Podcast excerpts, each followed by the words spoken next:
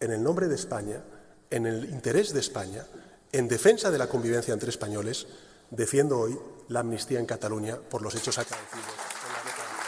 Estas fueron las palabras de Pedro Sánchez en el Comité Federal del PSOE la semana pasada, donde anunciaba públicamente y de manera muy explícita, como acabamos de escuchar, la defensa de la amnistía en el nombre de España, todo por conseguir los votos para la investidura y así volver a ser presidente del gobierno.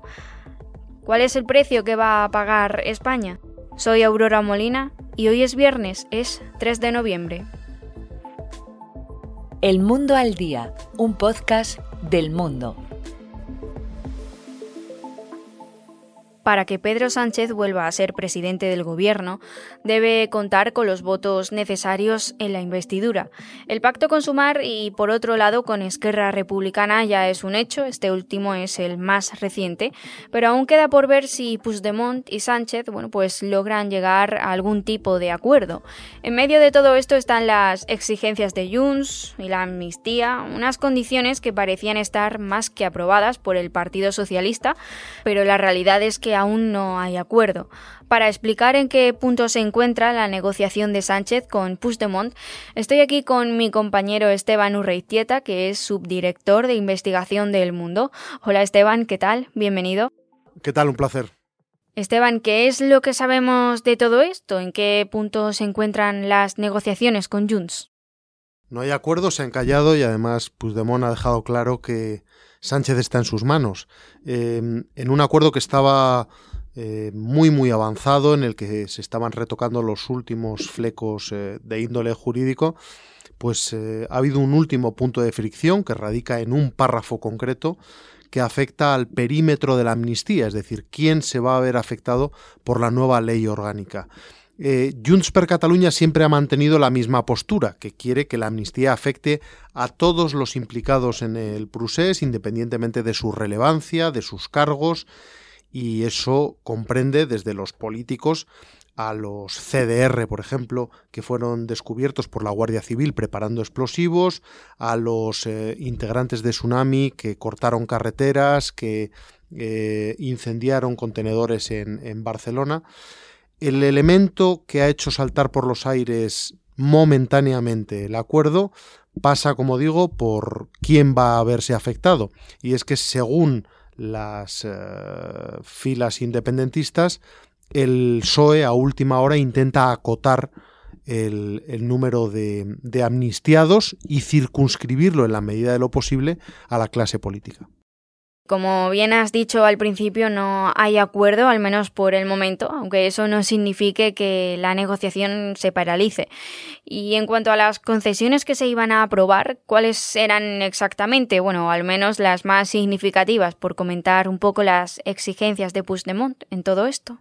Bueno, el Partido Socialista ha cedido prácticamente en todo lo que le pedía eh, el independentismo está en marcha y está prácticamente ultimada una ley orgánica de amnistía que va a borrar literalmente cualquier delito cometido por los principales responsables del procés, pero también por cargos intermedios y, está por ver si también por, por los grupúsculos más violentos.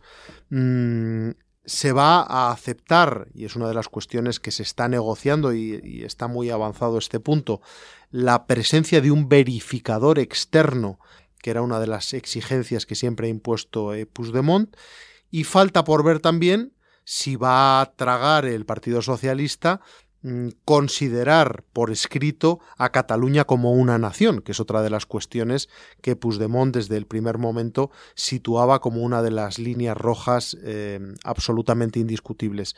A cambio que ha cedido eh, Junts per Cataluña y Puigdemont, pues no lo sabemos. Eh, el Partido Socialista intenta vender que en la nueva ley orgánica no va a contemplar la convocatoria de un nuevo referéndum, pero tampoco va a incluir eh, la negativa expresa. Es decir, y además desde, desde eh, Esquerra Republicana, desde Junts, transmiten pues que no van a renunciar en ningún momento a la vía unilateral y que el referéndum será el siguiente paso de toda esta historia. Antes también has mencionado que se había producido una pequeña fricción que, bueno, pues no ha permitido que la negociación avance. Llegados a este punto, te pregunto por las razones principales por las que no se ha conseguido llegar a ningún acuerdo. Pues estaba todo previsto para presentar, para registrar la ley orgánica de manera inminente. Junts había incluso ya montado un escenario para comparecer ante los medios de comunicación en, Bruselas y todo ha quedado en stand-by por un párrafo concreto de la futura ley orgánica que se centra en los afectados de la amnistía. Considera el equipo de Puigdemont que ellos siempre han mantenido la misma posición, que, había que amnistiar a todo aquel que participara en, el procés independientemente de su relevancia, de sus cargos, de su carácter más o menos violento.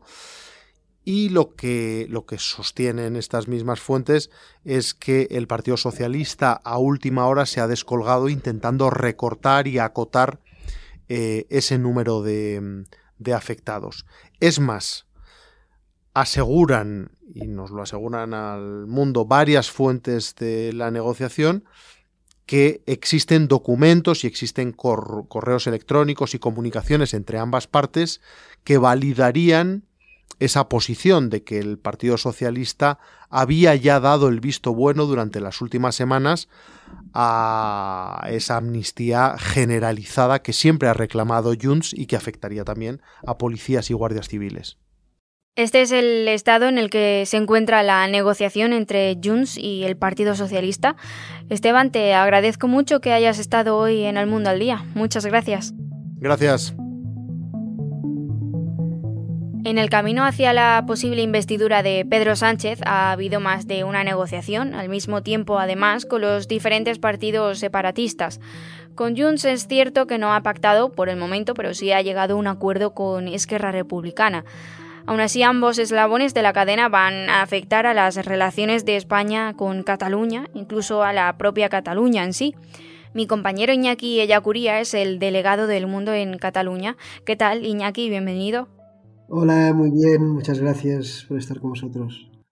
Iñaki, sabemos que Esquerra Republicana y el Partido Socialista sí han podido llegar a un acuerdo. Ayer mismo se anunció, se hizo público, por ejemplo, el traspaso de Rodalíes a Cataluña, aunque el pacto también contemplaba otras concesiones.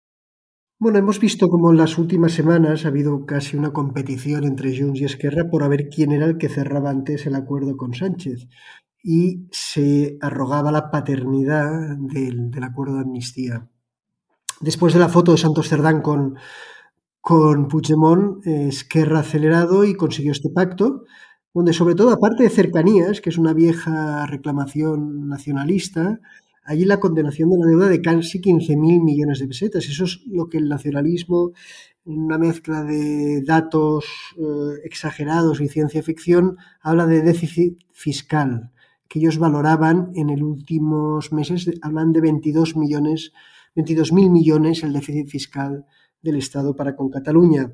En este acuerdo vemos que, se perdonó una deuda de casi 16.000 millones de pesetas, lo que pasa que, es muy, sorprendente y supongo que va a generar, va a provocar la demanda de otras comunidades autónomas que querrán también que su deuda sea perdonada.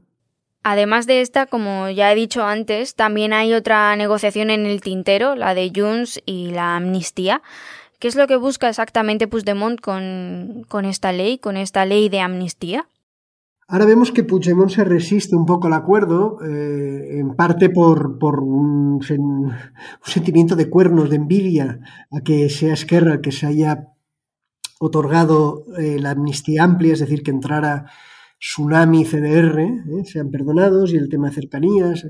Entonces, muy bien, no está claro qué busca Puigdemont. Yo creo que está intentando, sobre todo, dos condiciones que ha puesto. Una es el relator internacional, que haya una especie de mediador entre el diálogo del gobierno central y la Generalitat y que sea internacional y eso pues de alguna forma internacional, internacionalizaría lo que ellos dicen el conflicto entre Cataluña y España, y es otra vieja demanda, aspiración del nacionalismo, y luego que de alguna manera el gobierno, aunque no sea en el texto de la amnistía, reconozca a Cataluña como nación.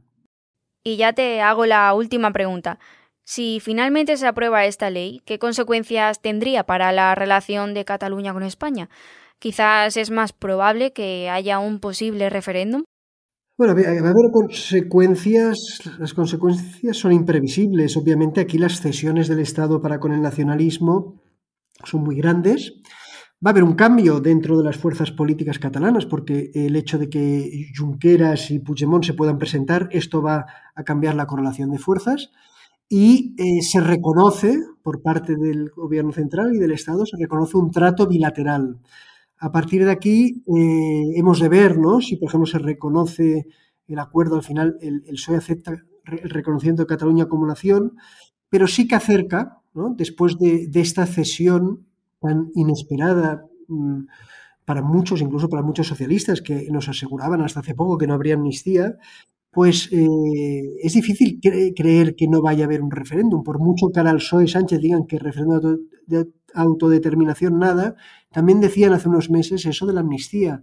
Por lo tanto, yo creo que sí, sí. Eh, la próxima estación, por lo menos para el nacionalismo, es reclamar el referéndum. Y estamos viendo que con Sánchez en la Moncloa consiguen todo lo que piden. Estas son las principales claves de las negociaciones y de los acuerdos que, bueno, pues cada vez se acercan más a la investidura de Pedro Sánchez. Iñaki, gracias por estar en el Mundo al Día. Gracias a vosotros.